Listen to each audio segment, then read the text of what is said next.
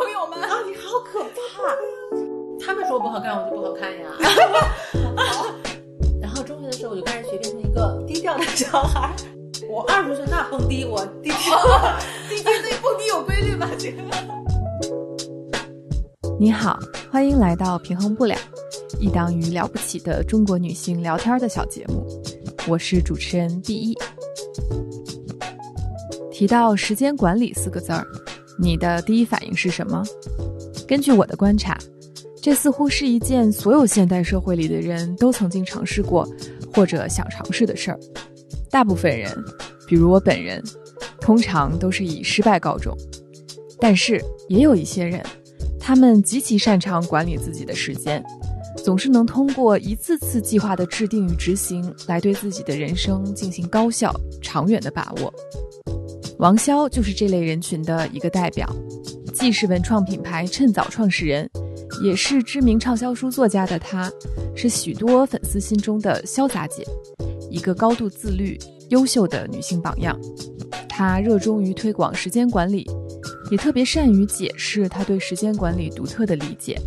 当然，在时间管理之外，她也是一位热血的创业者，拥有率真、简单、追求自由的灵魂。在刚刚入春的北京，我有幸来到王潇刚装修好的新家，与他进行了一次对话。首先非常开心，今天来到你家里面，我觉得特别幸运。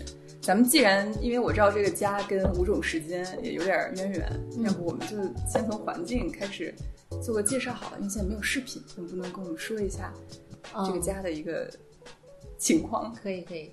呃，我这家不是个新家，嗯嗯，它是我十五年前搬进来的，二零零八年秋冬搬进来的，呃，所以现在这个房子，我认为它应该是我过去最早选的居住地。然后很有意思的是，我的办公室啊，也是我原来租的办公室，然后又在换层，然后又扩建，也是这样的。嗯，那包括我现在这些写作呀，还有。公司的业务啊，都是最早有一个小小的业务，然后慢慢生长起来的。就是我会发现，我这个家跟我整个生活一样，都是一种种子型的行为。就最早它这个事情，呃，我希望它发芽，然后它生长，然后以后再看啊，随着它健康的往前走，它就会变大。所以很像我的家、公司、业务，我写的书，每一个都是有一点点长到大一些，然后再大一些，嗯，很像。我是这一个月才发现的这个现象，过程中不知道，然后突然意识到，我的每一个地方都耐心的等待吧，所以这家是一个典型的代表。但现在住进来以后，我觉得比我预想的还要舒适。那这个是设计的整个的过程中，你就带着当时已经有五种时间的一个价值观在进行这个施工吗？还是这也是后来悟出来的发现？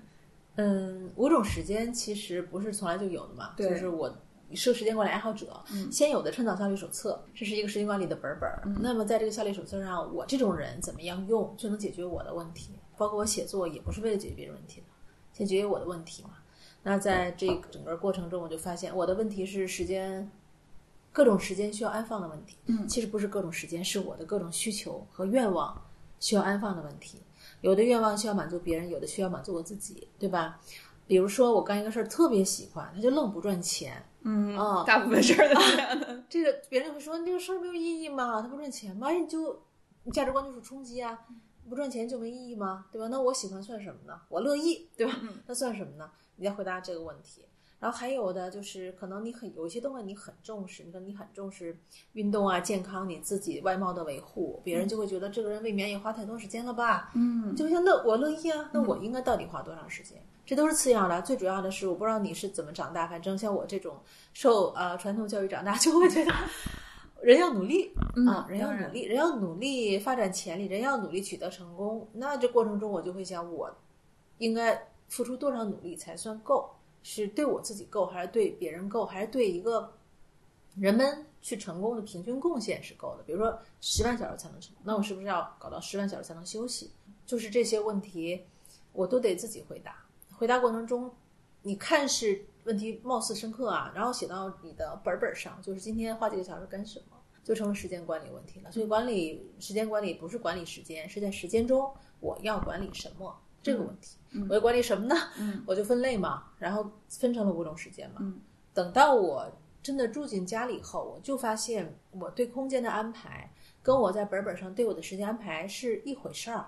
我明白这个以后，就跟我明白时间管理一样，嗯那我乐意，对吧？你追求这么久，不就是一点点自由吗？呃，我的本本上还有我家里关起门来，我要的这个自由也就这样子了。所以结果到最后装修完，我发现我家里的空间和我的五种时间是完全对应的，这是装修过程我没有想，我还要对应我的五种时间，我神经病啊，就不会说呃那么教条的把我的这个管理理论和我住的地方，因为住的地方非常的私人，就是他在真实真实你自己。但是当我装修完，发现我住的地方这个非常私人的地方和我的管理理论已经完全配合了，这说明五种时间这个玩意儿它是在我骨髓里。天哪，哦，我已经啊，我已经通过整个人生在诠释了，它是真的啊，就是笃信这件事儿，然后这个人就坦然了，因为不矛盾，只有知行合一了。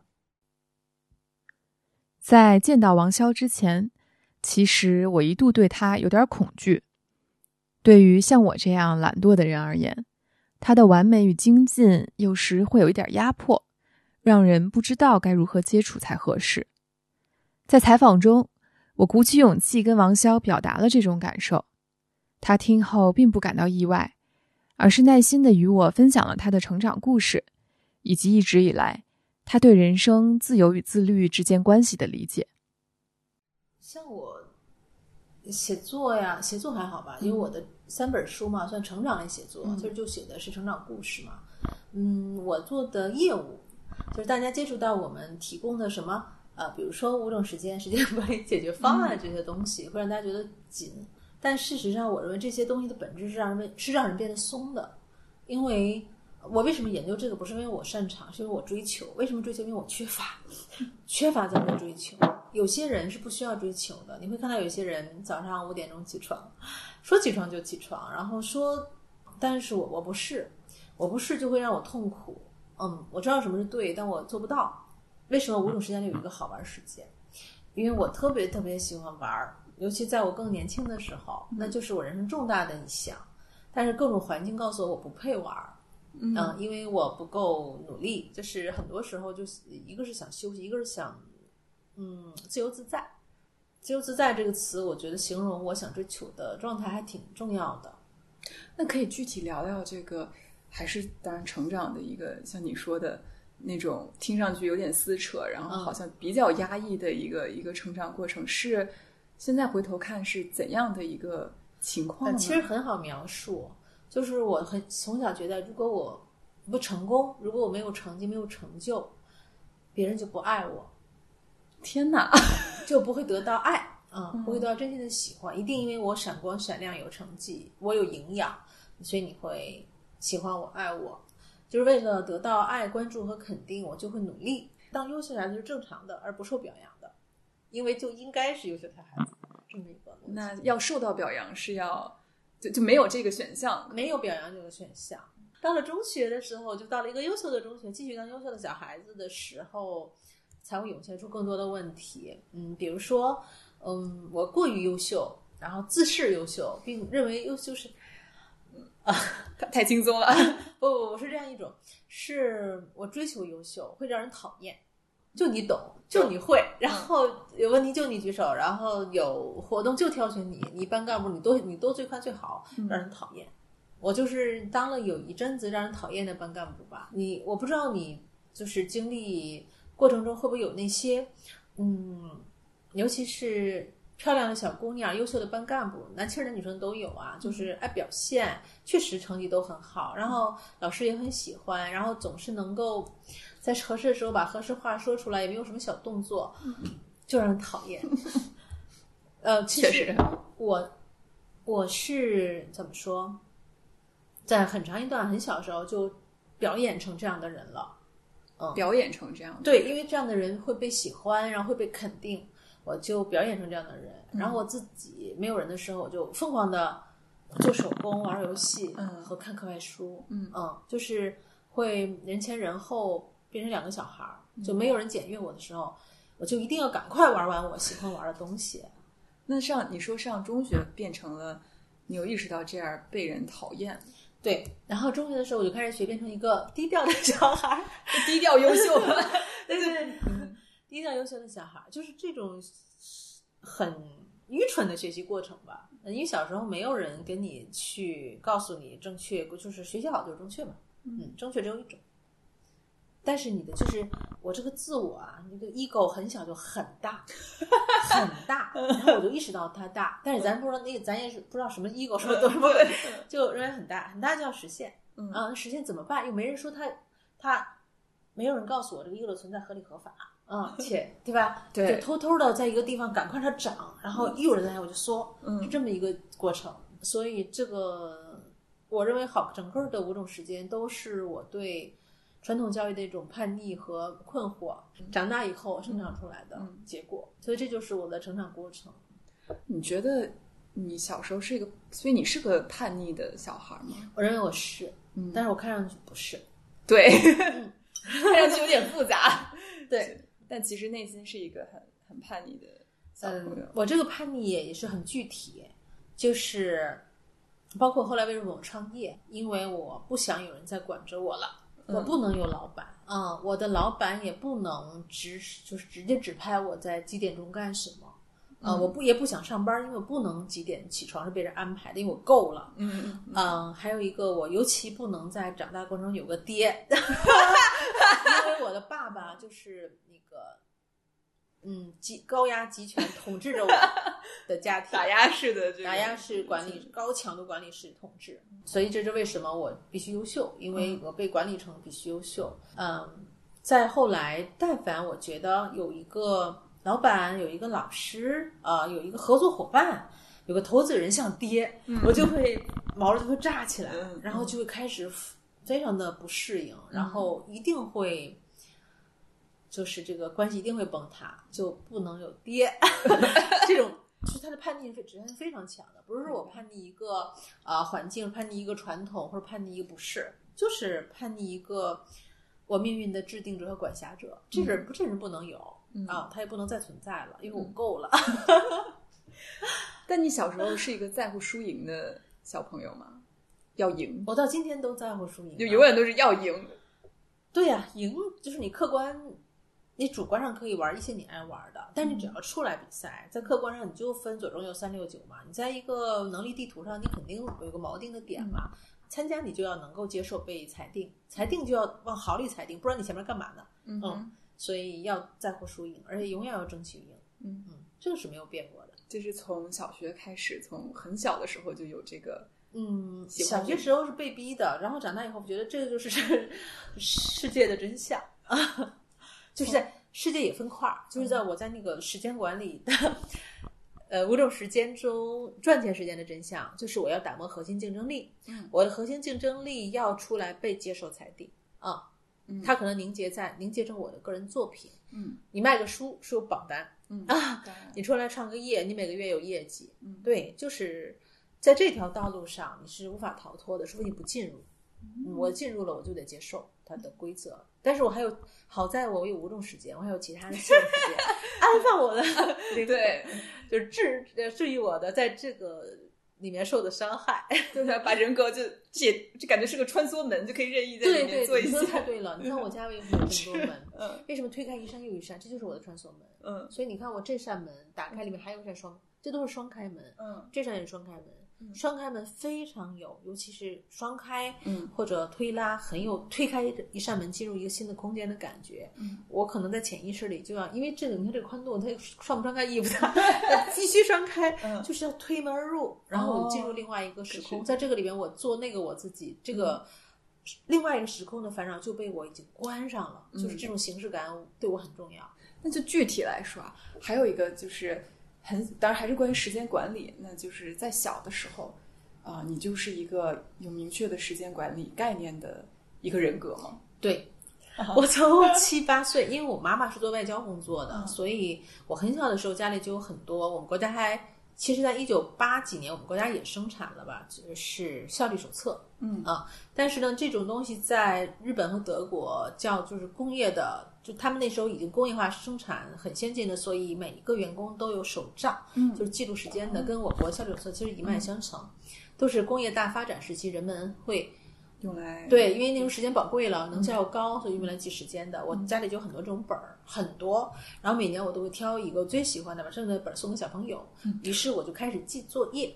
一开始我是记作业，啊今天有三个作业、四个作业。嗯然后我就开始在记作业后面，嗯我也想干点其他事儿。嗯所以我大概在小学很早的时候，就是字儿字儿能写利索吧，二三年级的时候，我就开始做。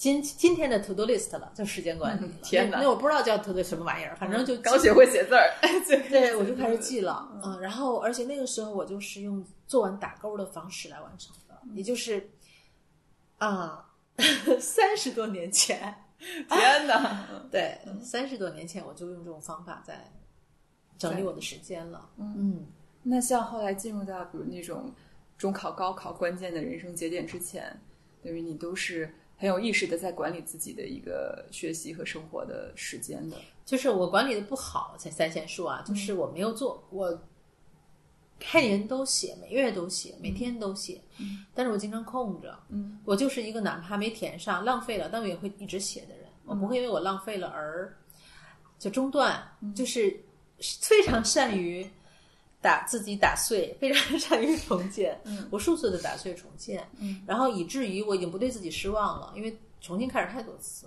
嗯反正我就想，我重新开始列个时间表，总有能做完的。嗯，如果我不列，就啥都没有，我就能够看到，所以我就不停的重新列。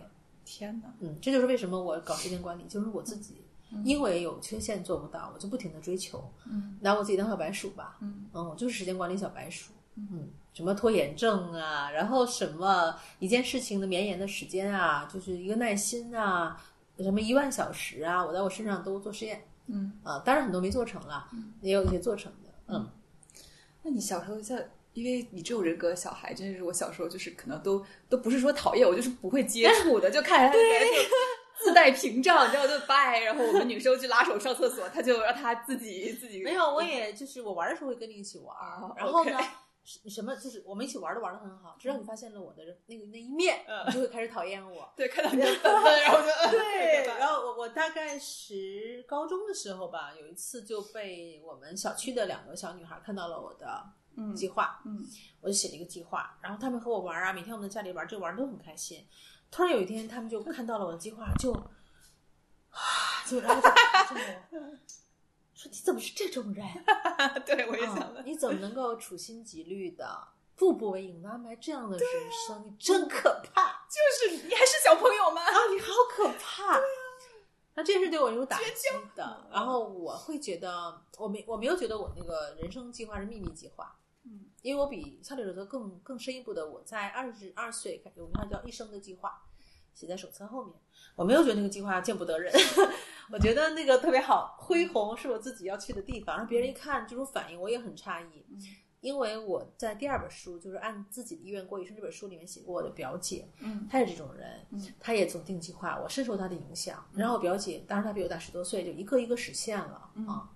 我就她大概是咱俩这种年龄差吧，嗯啊，就她就实现，实现以后我就会觉得天哪，一切都可以实现，那我也要写。我觉得这个是对的，因为我看到了样本，所以所以我也写。但是别人看到的时候觉得这是个 不对的，我就把它藏了起来，我就偷偷就不给别人看嗯了很久。然后直到我开始做倡导效率手册，等于说我就公开嗯，把我这个东西拿出来了，然后就一呼百应哦。对，还是有很多很多人觉得哇，哦，好棒！我就是要这样，就是让那些害怕的人就不去计划吧，让我们这些敢于实现人就去计划吧，嗯，实现属于计划过的人。那当时为什么要选播音这个专业呢？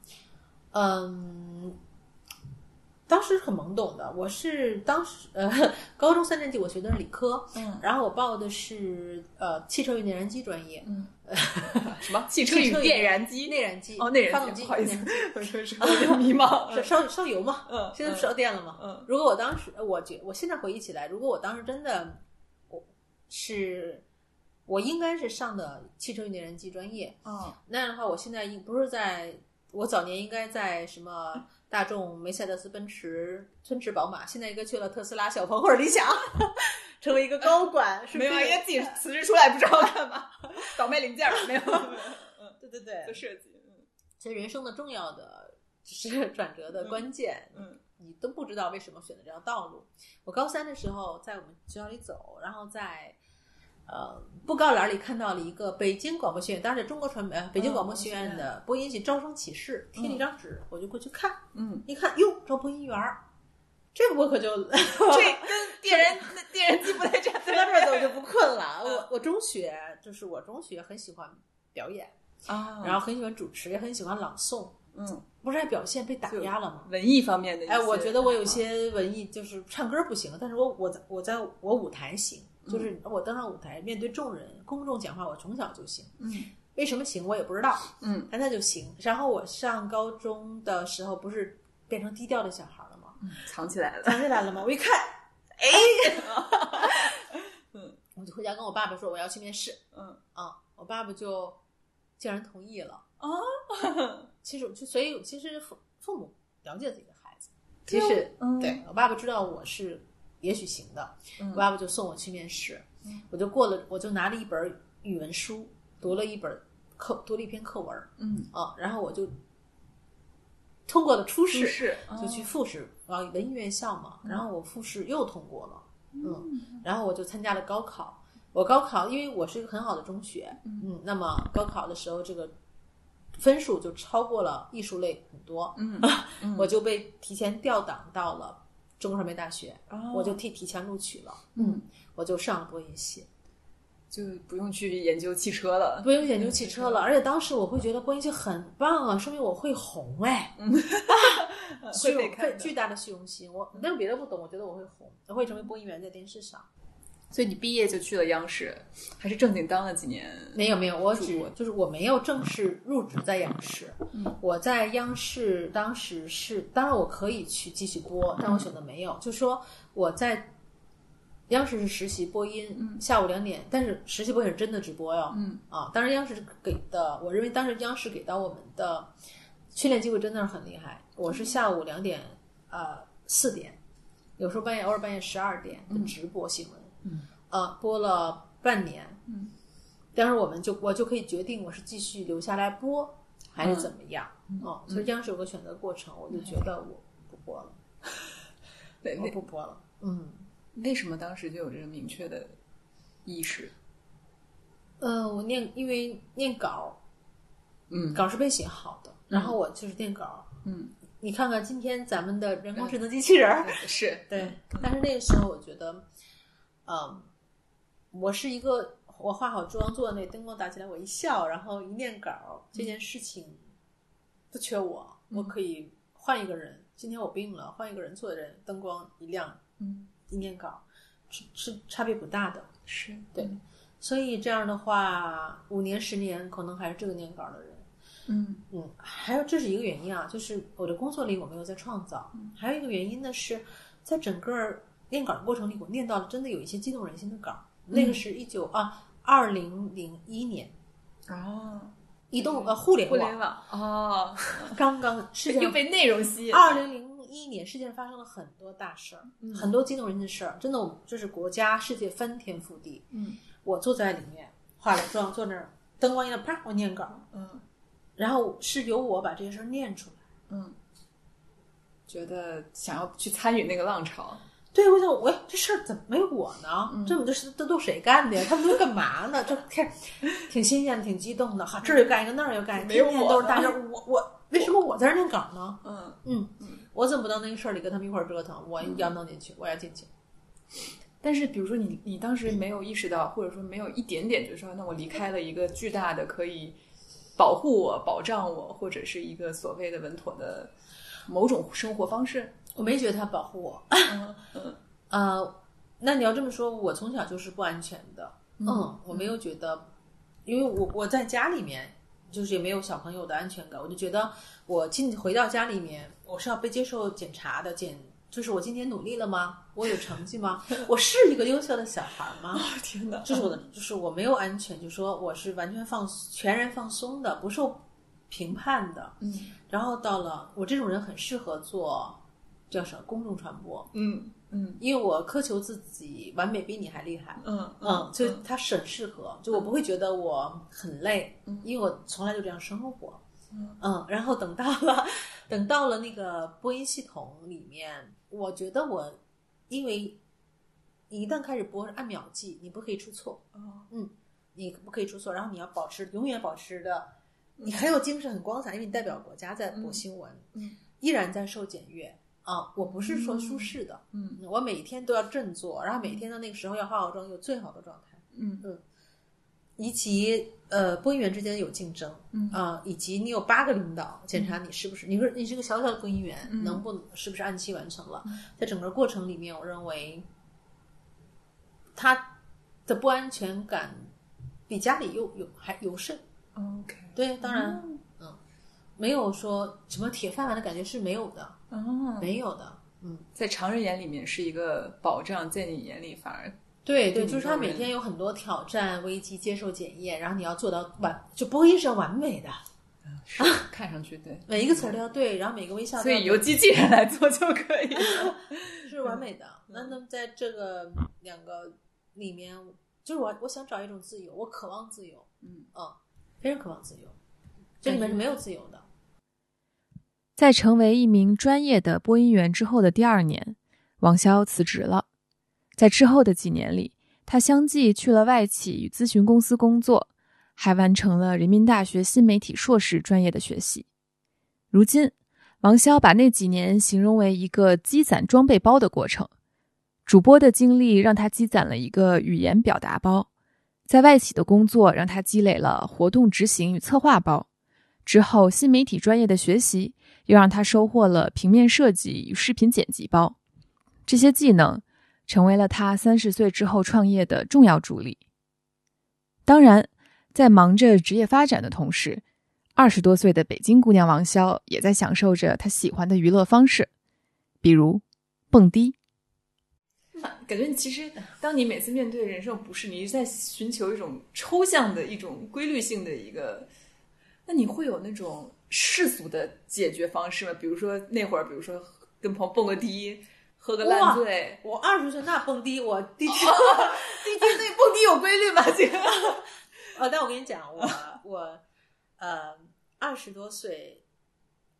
喜欢蹦迪，我现在也喜，就是哦，我喜欢喝酒。啊为什么我认识醉额娘？啊，对，我跟我长得有点像。是的，很多人都这么说。对然后我二十多岁喜欢蹦迪，也喜欢喝酒。蹦迪就是喝酒嘛嗯，为也有重要的原因啊，嗯就是我因为我你看我脑子就在想东西，不停的看这个看那个，思考怎么回事儿。嗯思考是很累，也很糟心，嗯但是我停不下来。嗯，喝酒会人会懵，对对对，就进入那种开，就很萌，又很又萌又萌又开心。嗯哎，我就发现这个好，嗯又萌又开心，再加上音乐，嗯他来跳去，我也很喜欢跳舞，嗯嗯我的今天都很喜欢。嗯 然后我就又忙又开心。然后其实那个状态，嗯在很多地方也能够体会，嗯就是当后来后来，你可以在很多地方体会这种状态。比如说，嗯，你干一件特快乐的事儿，嗯聊大天儿，你也可以聊到又忙又开心，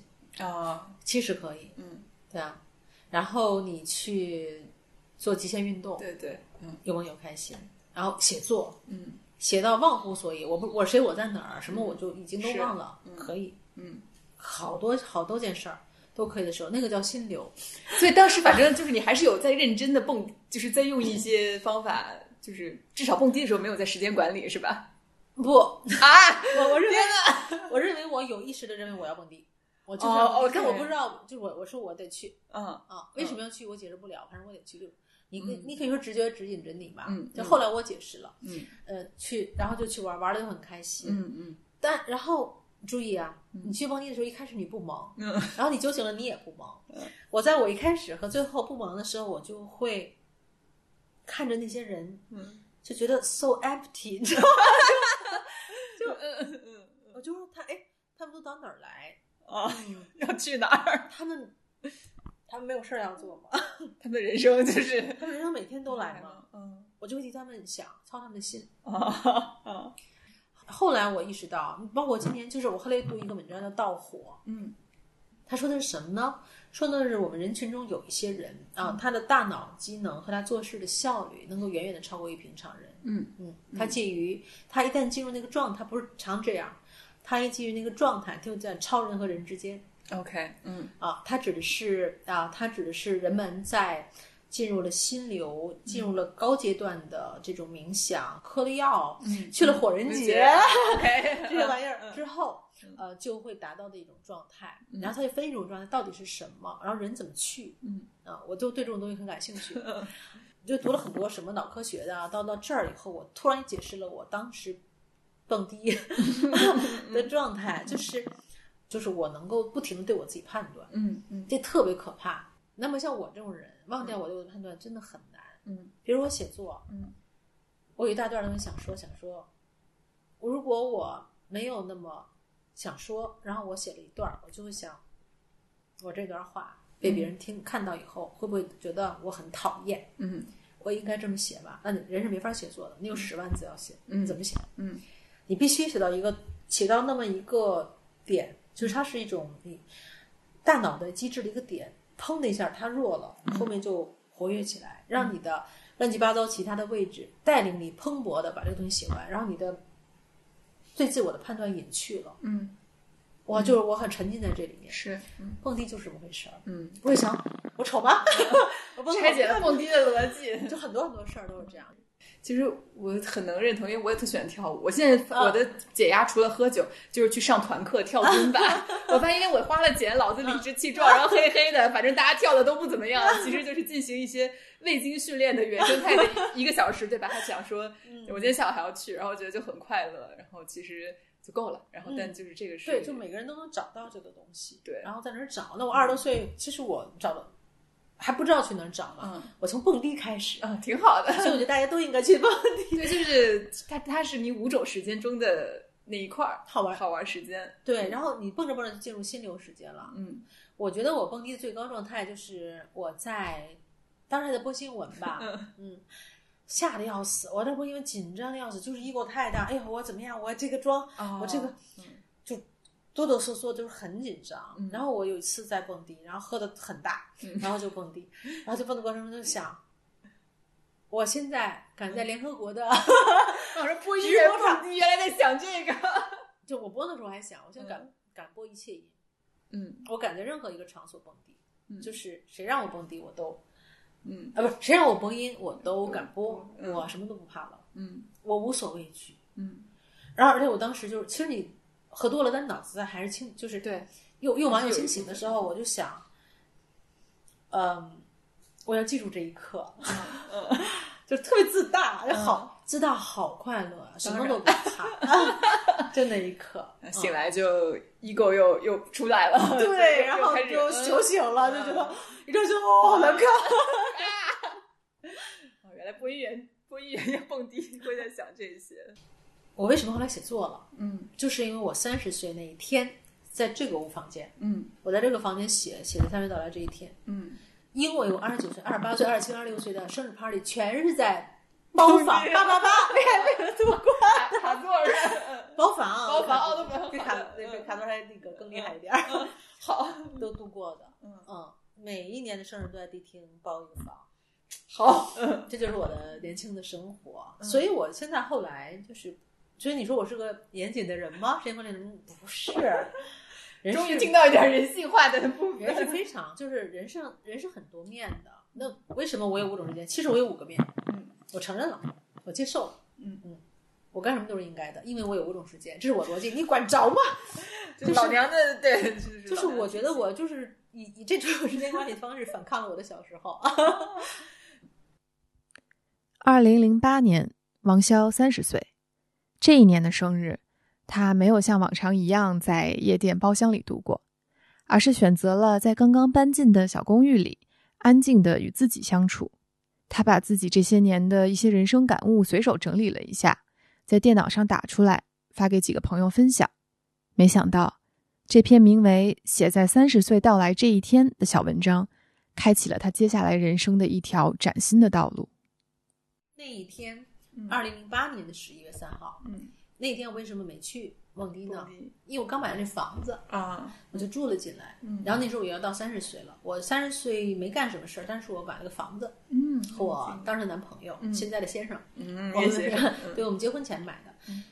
哎，我就觉得，因为我小时候会觉得三十岁好像是一个人生的里程碑。嗯。这个里，你曾经对这个里程碑有很多的幻想，嗯。觉得应该这个吧那个吧，但是呢，到的时候你会发现，嗯，不是那么回事儿。嗯你会对自己有些失望。大多数人都没有实现，极少部分人实现了。我当时认为我是没有实现的。嗯，我呢就那天就不想去地铁去蹦迪了蹦迪，哎，就想做过一个平和的，或者说，其实我当时有意识想叫总结，嗯我有意识想总结。为什么想总结？也不是因为我有都有心得，是因为我对我自己的不满意、失望。我想我没有做成什么，三十岁，我读了这个书，换了那个职业，然后在过程当中，就是我读了个，反正就这些年没有达达到我的预期。嗯哎，我考播音系的时候，我可以为我三十岁已经是大牌播音员喽。嗯嗯我就觉得我已经播上了版九点档，或者我已经很红了，啊什么都都都不是。然后我上了小白，当了小白领，然后我也觉得我也没有是吧升职，我又走了。我考了研之后读了书，呃，当时三十岁我已经注册公司了。我是二零零八年二月二十六号，所以我这个月是注册公司十五周年，创业十五周年。嗯，就做的很辛苦，然后也没挣着钱，但是创业九个月了，怎么可能挣到钱啊？就 就是有点早吧。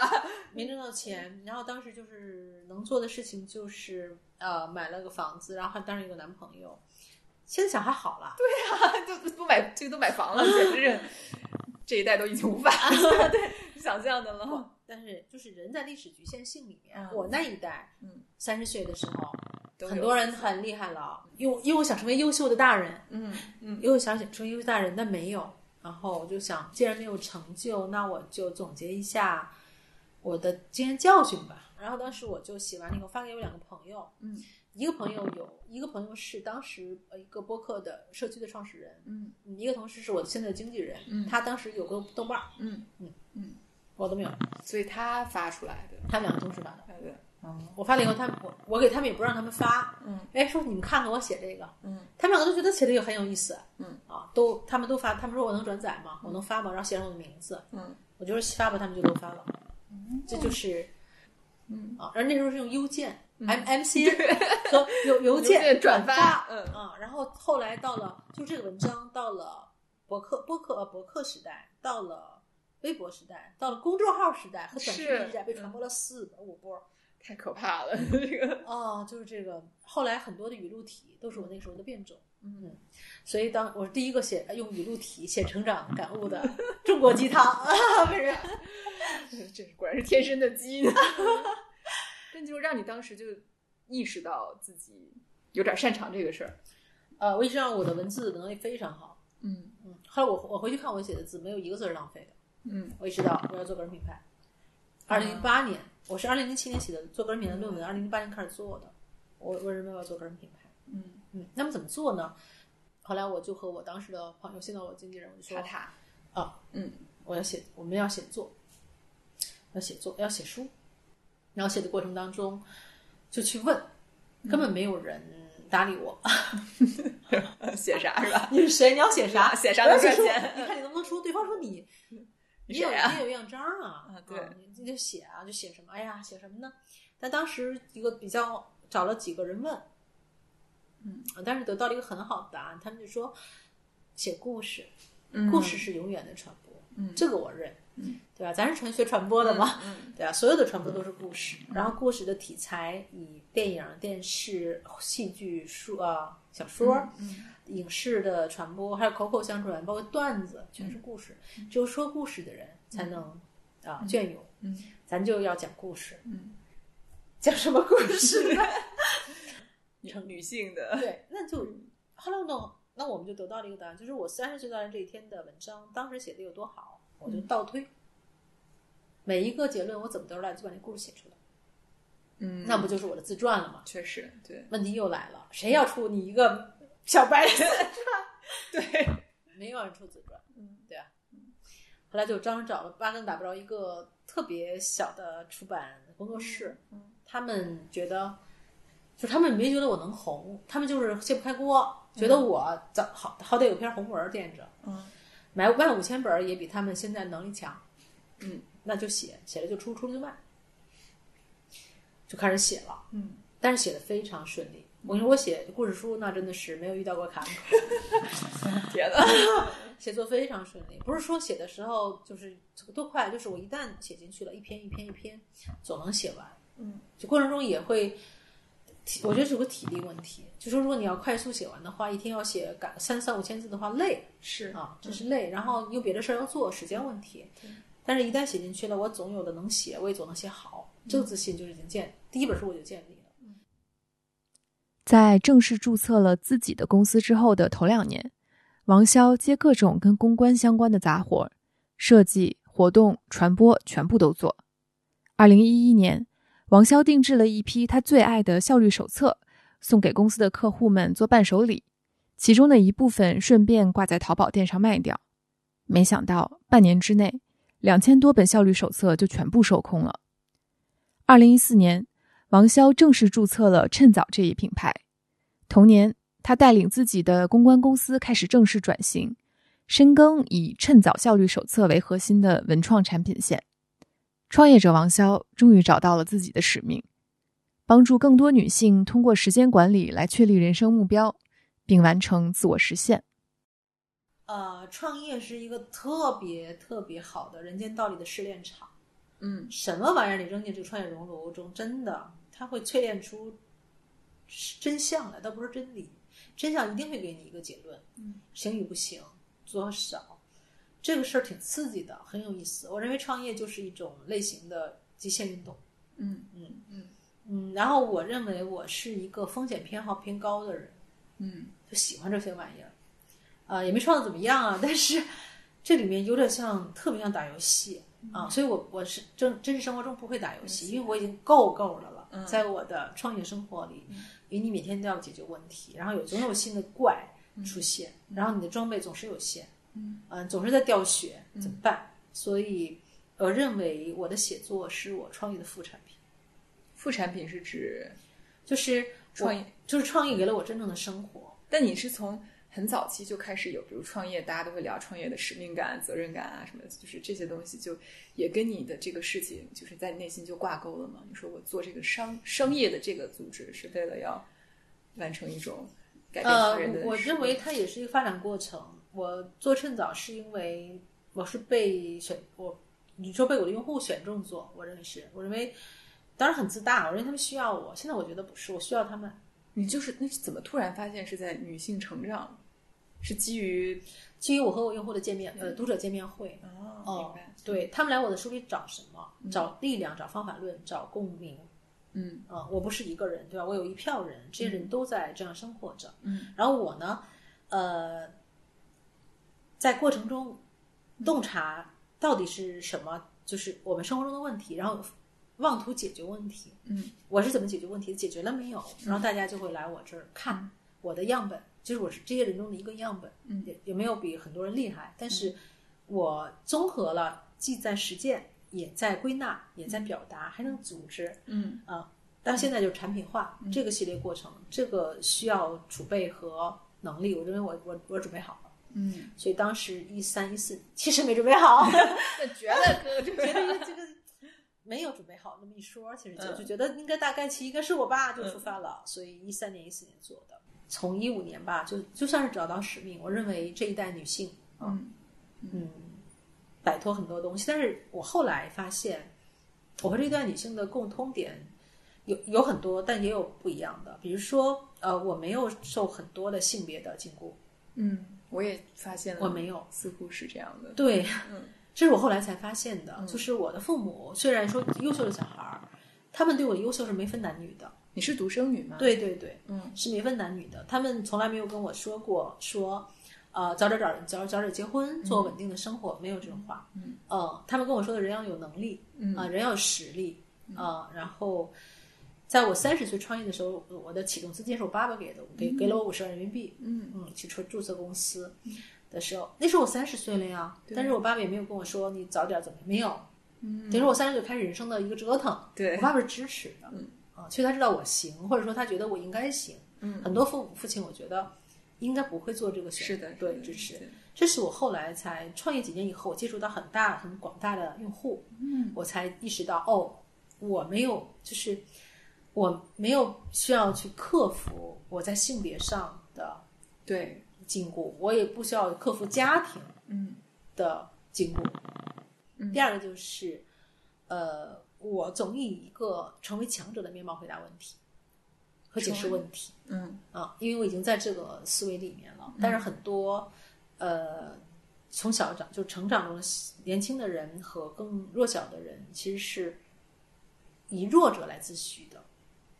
所以你总是会带入一种不自知的强者的视角，或者要成为强者是一个默认的，对对，默认的我，比如我举个例子吧，就是那其实每个人都是都是普通人，嗯我们在这。我就问你，你是弱者强者？就问你前三年你在不在家里隔离？这都是弱者，嗯对吧？都是弱者。但是呢，就是我举个例子，比如说我在一个地方受伤害了，嗯呃，我不会想说你你欺负我，嗯我也不会想说你就要，呃，或者我会这么，或者我要讨公道，或者说我要，呃，就是哭呃哭泣，或者说寻找，我会想，我会想，因为我弱，我会我会这样，我要弱，变强，因为我弱，所以现在我什么，所以会这个局面。第第呃，我第一我识别出你，我不跟你玩了，我也不跟你打交道，我躲开你。第二，我要变强，让你这种人不再欺负到我，所以我要继续。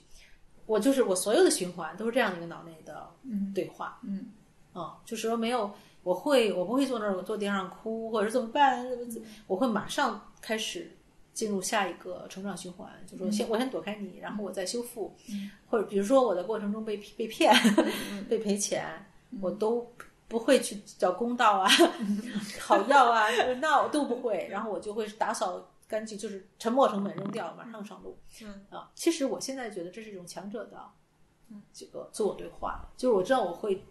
我我学到了，学费我交了，我认了，这是我的代价。谁让我出发了，那我要挣回来。我上一次哭就是我写那个五种时间，不是写写五种时间的时候，写新的写到快新流时间的时候，我想八月十号交稿，但是我写 了七月还写了一半儿，我觉得我写不完了，体力不够。嗯，就是天写五小时，白天我上工作，写到八点到凌晨一点，连续写十天，觉得我支撑不了的时候哭了，半夜，因为好是好累，啊听着就是太累了，就被累哭的，就是我怎么办？我好累，那种绝望的哭，就是哭。然后第二天早上我醒了以后，觉得又行了，又行了。然后呢，我当时脑内中出现一个场景，就在一个宽阔的但漫长的道路上，我一个小时在那走走走走走。嗯，这是我我对我自己的最后的自怨自艾，就想我们就那么惨，一个人走的给我弄的。然后这种情绪哭完以后，我突然就生成了一种英雄主义，对。就觉得苍茫的大，BGM 就换了，哎，英雄主义就很奇怪，反正就变了。变了以后，就想苍茫的而没有尽头的道路上，孤独的我在行走，嗯，好帅哦，独狼，嗯，那就是这样喽，就是我选择道路，我就走了。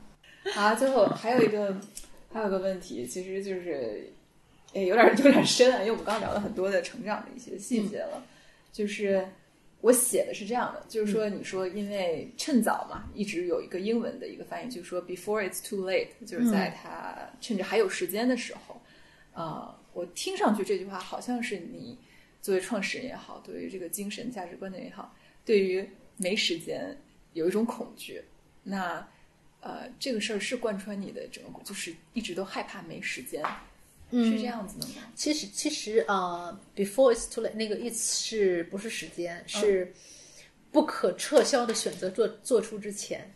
OK，所以它是一个更长的一个，对，就是什么趁早干什么呢？比如说有一些，我举个例子啊，比如说我们会有一些用户来这边提问，问问题也很残酷，就说呃，嗯，因为种种原因吧，就职业生涯没有展开，然后经济条件不太好的情况下，然后就就在就应该听过很多，然后在必须结婚的年龄，或者被要求结婚年龄和一个就是凑合的人就结婚了，结婚了以后呢，稀里糊涂生了两个孩子，就又生了一个孩子，也生三个孩子的，然后现在就是完全没有任何的时间，也没有能力。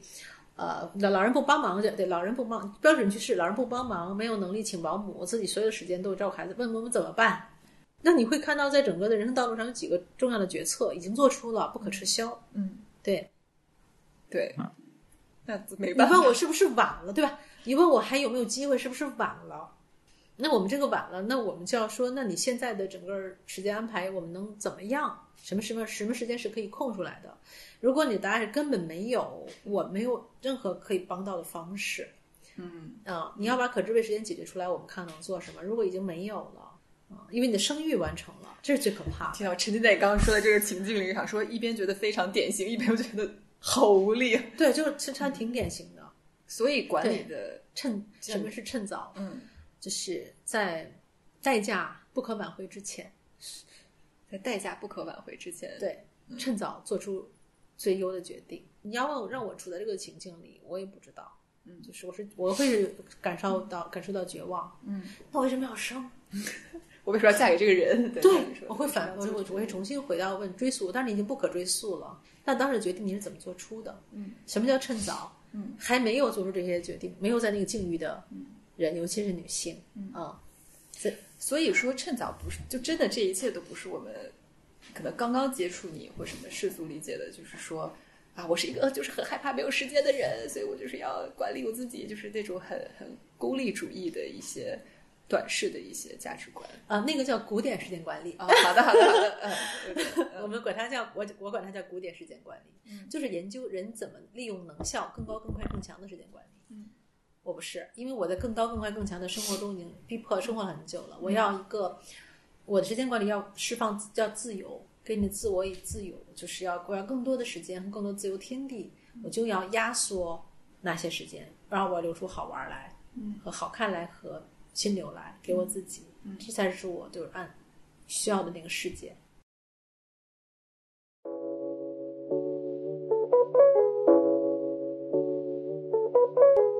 感谢收听本期《平衡不了》，与本音频内容共同生产的深度特稿已发布在“平衡不了”微信公众号中，欢迎你在微信搜索“平衡不了”，关注公众号进行阅读，进一步了解每一期的主人公。人生跌跌撞撞，平衡不了也很好。